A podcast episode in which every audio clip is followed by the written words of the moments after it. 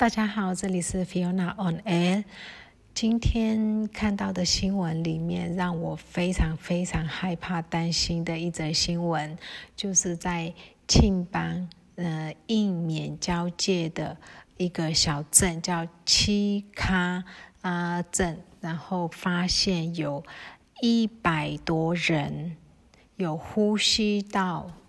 呃呼吸困难的症状，然后都。到医院就医，然后是印跟印度交接，所以很有可能是印度那边的疫情，呃，传染过来了。那这个其实是可以预期，但是承受不了的呃一个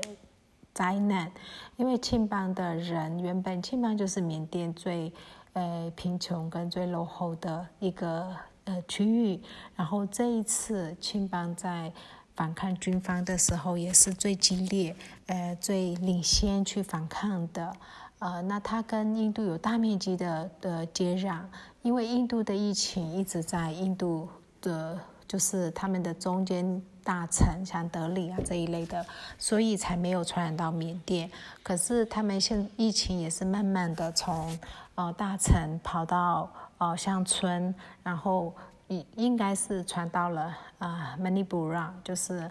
呃泰缅接壤的那那一个区块，那所以可能已经传染到缅甸了。这个事情让人真的不敢想象，因为印呃整个在逃难的呃难民们，他们已经要忍受呃食物的挑战，就是可能断粮。然后现在会下雨，因为有台风，然后山风露宿，其实就已经很困难，很生活非常非常苦，然后还要啊可能被追杀、被逮捕这一些风险，然后如果再加上新冠疫情，真的真的是不敢想象。那很希望说这件事情是不要再继续扩散下去，呃，加上说我们国内其实因为政变的关系。对于这三第三波的疫情，大家其实没有那么样的警惕。呃，不要说是在逃难的难民们，他们可能因为生活条件。各方面情势条件，他没有办法保持呃安全距离，没有办法就是一定大家都一起吃一锅饭，用手抓之类的。可是就连在城市里面的我们大家，包含我自己，我们都没有那么样的勤劳的洗手，不像第一波，也不一定会戴口罩。我今天去机场，呃。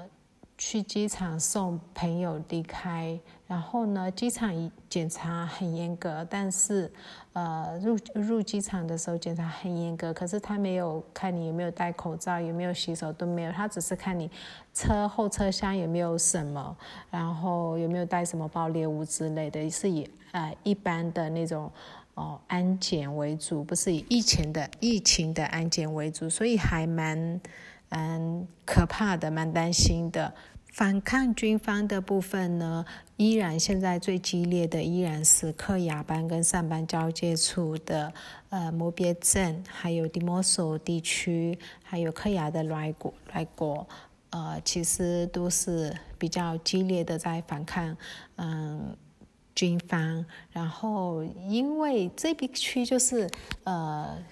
上班，虽然说是上班，上班里面居住的民族少数民族很多，有点像啊中国大陆的云南，呃里面有太多太多其他少数民族那。北像北上班里面会有哦先先人民，还有像果敢，然后还有其他的的像的昂，就是我们叫波隆，还有其他好多的少数民族傈僳。呃，那南上班这边的话是巴沃是最大宗，反而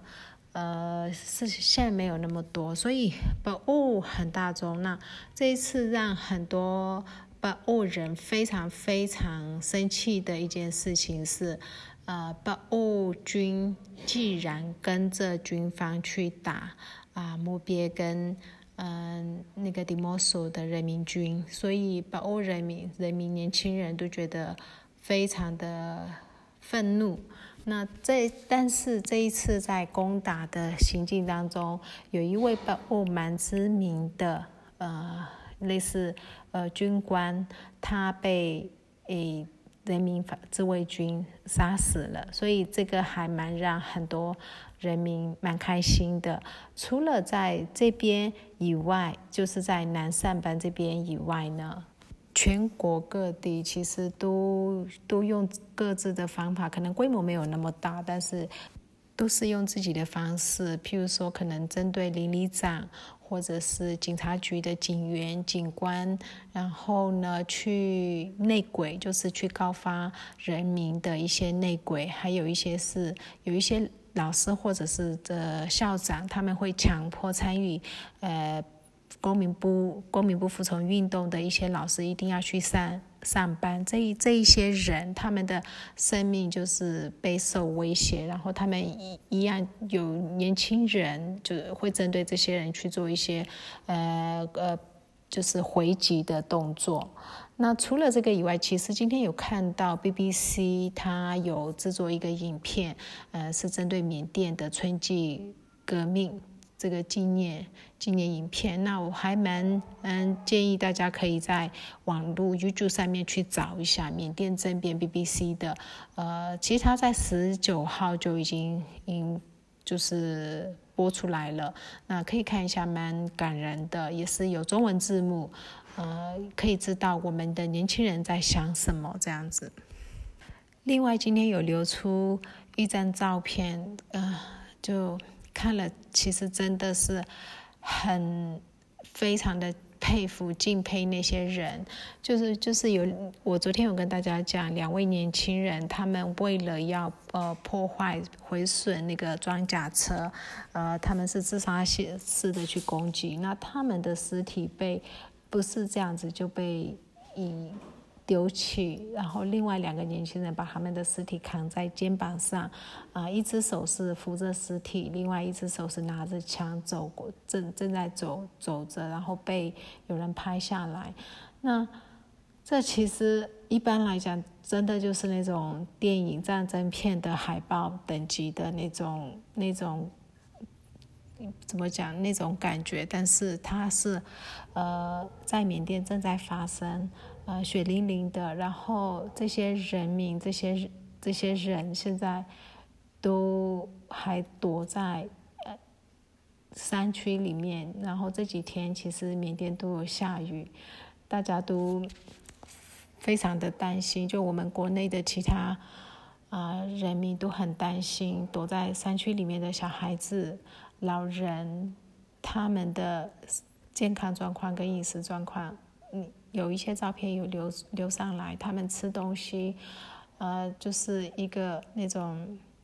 呃，塑胶帆布比较大一点的帆布袋上面，把所有的食物都放在一起，大家一起抓着，用手抓着吃，因为可能来不及带锅碗瓢盆，或只能带一些煮的那些大锅碗啊、盘啊，一定都没有带，所以你可以想象，在这样子的。呃，状况之下，如果真的有人感染了新冠疫情，其他人一定会被传染。然后饮用水非常非常的缺，呃，需要到呃比较远的呃溪边去取水，但是呃都有风险，都有危险。另外，据说呃反抗军方的迪摩索跟摩边这两个小镇，呃，因为多数的人民都已经。嗯，逃到山里去了。那人民自卫军他们其实也是游击战，所以他没有办法啊，去真的去，呃，去把那个城镇攻，就是死守，呃，让军方没有办法进城，没有办法做到这样子。那军方进城以后，听说是每一个商店都进去破坏，能拿的、能抢的、能能偷的，全部都拿了。其实那些都是人民很辛苦存下来的财产，因为那一个那些地区其实是相对落后，他们的每一分钱都很值钱，他们一天的工作收入可能只有呃四五千，但不会超过五千的呃缅币。那五千缅币。没有零点五美元哦，这样的状况之下，他的家，他里面的，譬如说冰箱、电风扇这些要存多久？其实真真的是希望这个政变人民一定要赢，然后快点结束。今天讲到这里，谢谢大家。